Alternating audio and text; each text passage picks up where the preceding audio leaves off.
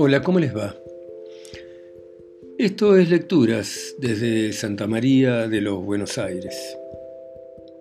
Esta ciudad hermosa en este continente que pasa momentos difíciles.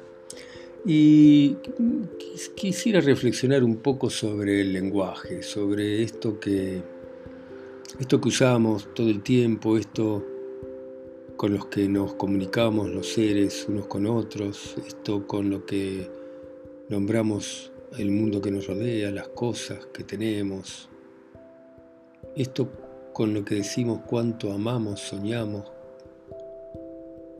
deseamos, o sea, el lenguaje, esto que aprendemos desde la cuna de nuestros padres, que vamos incorporando despacio, o esto que después estudiamos entonces tenemos como otro idioma, aparte de nuestro idioma materno.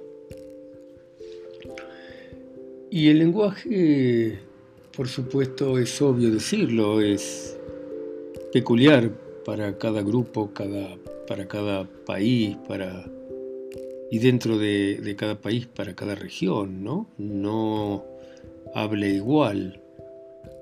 Un, inglés de Londres que un inglés de Liverpool.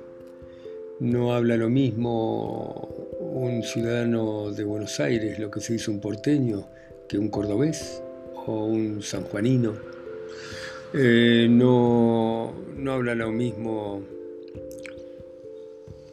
un irlandés del norte que un irlandés del sur. Y no habla lo mismo una persona con el paso del tiempo, porque palabras que nuestra niñez eran comunes, se dejan de emplear y, palabras nuevas van apareciendo y las vamos incorporando, ¿no? Y el lenguaje tiene esta cosa plástica que va cambiando con el tiempo y va cambiando con nosotros y, y, se ponen en uso palabras que se usaron hace 300 años y desaparecen palabras que usábamos ayer. Pero estoy a favor, ¿no? Estoy a favor del, lenguaje como algo plástico que se crea, se deforma, eh, cambia de manera casi les diría sutil eh, y de manera casi inconsciente y por necesidad a veces también, pero nunca de manera artificial. Ayer, eh, mientras miraba algo en televisión, eh, una de las personas que hablaba dijo la palabra likear. Y a mí me gustó, me gustó esto de, eh, ¿no? de ponerle un like, algo que estamos ya tan acostumbrados. Si te gusta lo que hago, poneme un like. está bueno, está bueno. Y como está, pero todo el tiempo, yo le digo a mi hijo, googlea, googlea tal cosa, a ver que cuando yo era chico uno iba al diccionario, uno iba a la enciclopedia. Ahora uno, uno googlea. Eh, cuando yo era chico no habría el diccionario enciclopédico y había un dibujito de la Torre Eiffel. Ahora uno entra en Google, pone Torre Eiffel y hay miles de fotos de la Torre Eiffel. Entonces, nuestra relación con el mundo a través del lenguaje ha cambiado. Bueno, y como esto les podría dar infinitas palabras que vamos incorporando y vamos eh, dejando. Eh, para un escritor es muy importante saber cuál es el lenguaje cotidiano, el lenguaje que se habla, y, más eh, en función de los personajes que uno quiere retratar, ¿no? No es lo mismo que, hablen dos médicos, que, hablen dos abogados, que, que hablen un cordobés con un porteño, entonces es importante todo eso. Pero lo que me parece realmente disparatado, ridículo, y que estoy absolutamente en contra, es el famoso lenguaje inclusivo. ¿Inclusivo de qué? ¿Incluir qué? cuando nosotros decimos el hombre apareció sobre la tierra, por supuesto que se trata de, de algo genérico, ¿no? No, no es que apareció un hombre masculino, apareció el ser humano. Y eso, por supuesto, es el ejemplo más obvio, ¿no? Eh, y, como siempre hay alguien que, las cosas las, las puede decir mejor que uno, quisiera leer este pequeño párrafo sobre el lenguaje inclusivo de la Real Academia Española. Y tiene como pequeño título Los ciudadanos y las ciudadanas, los niños y las niñas. Este tipo de desdoblamientos son artificiosos e innecesarios desde el punto de vista lingüístico. Ahí está llorando un niño, pero yo lamento, pobre chico, vayan a saber por qué llora, lamento que esté metido eh, en nuestra reflexión, pero así es la vida, el mundo entra por todos lados. Eh, pero bueno, eh, les digo o les decía, este tipo de desdoblamientos son artificiosos e innecesarios desde el punto de vista lingüístico.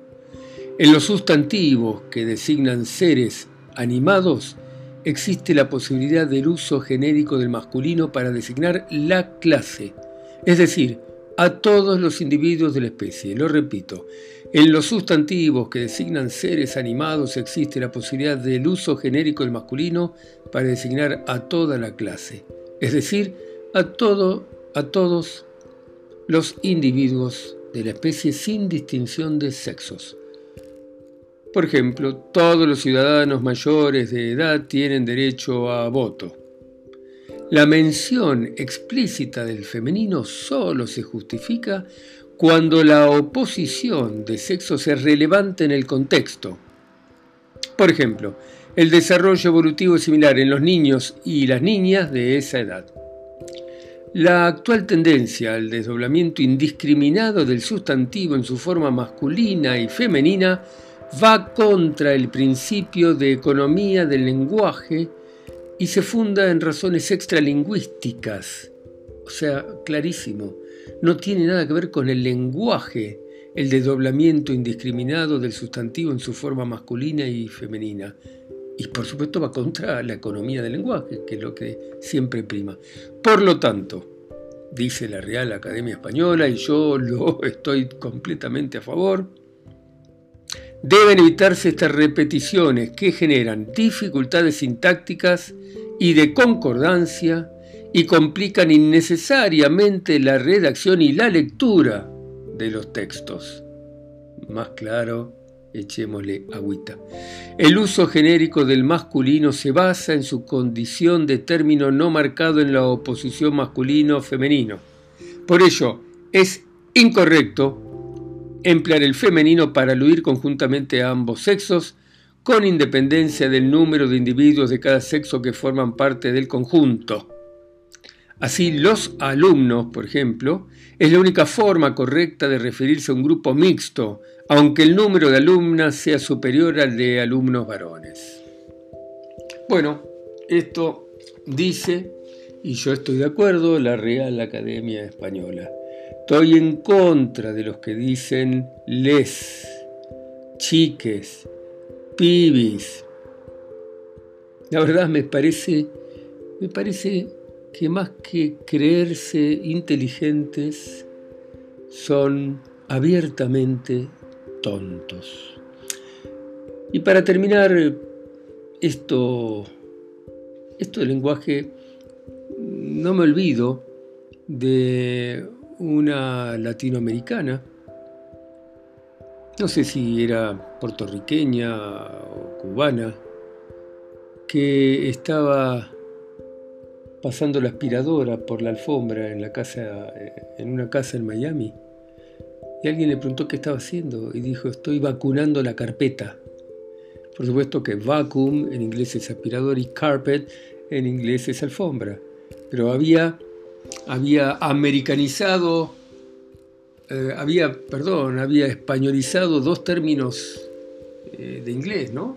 Vacuum and carpet por vacunar y carpeta. Estoy vacunando la carpeta, dijo. Genial, Genial, eso sí, eso sí que es genial. Eso sí que es genial porque es absolutamente espontáneo y hasta hermoso. Pero el lenguaje inclusivo es abominable. Bueno, hasta la próxima. Chao, chao.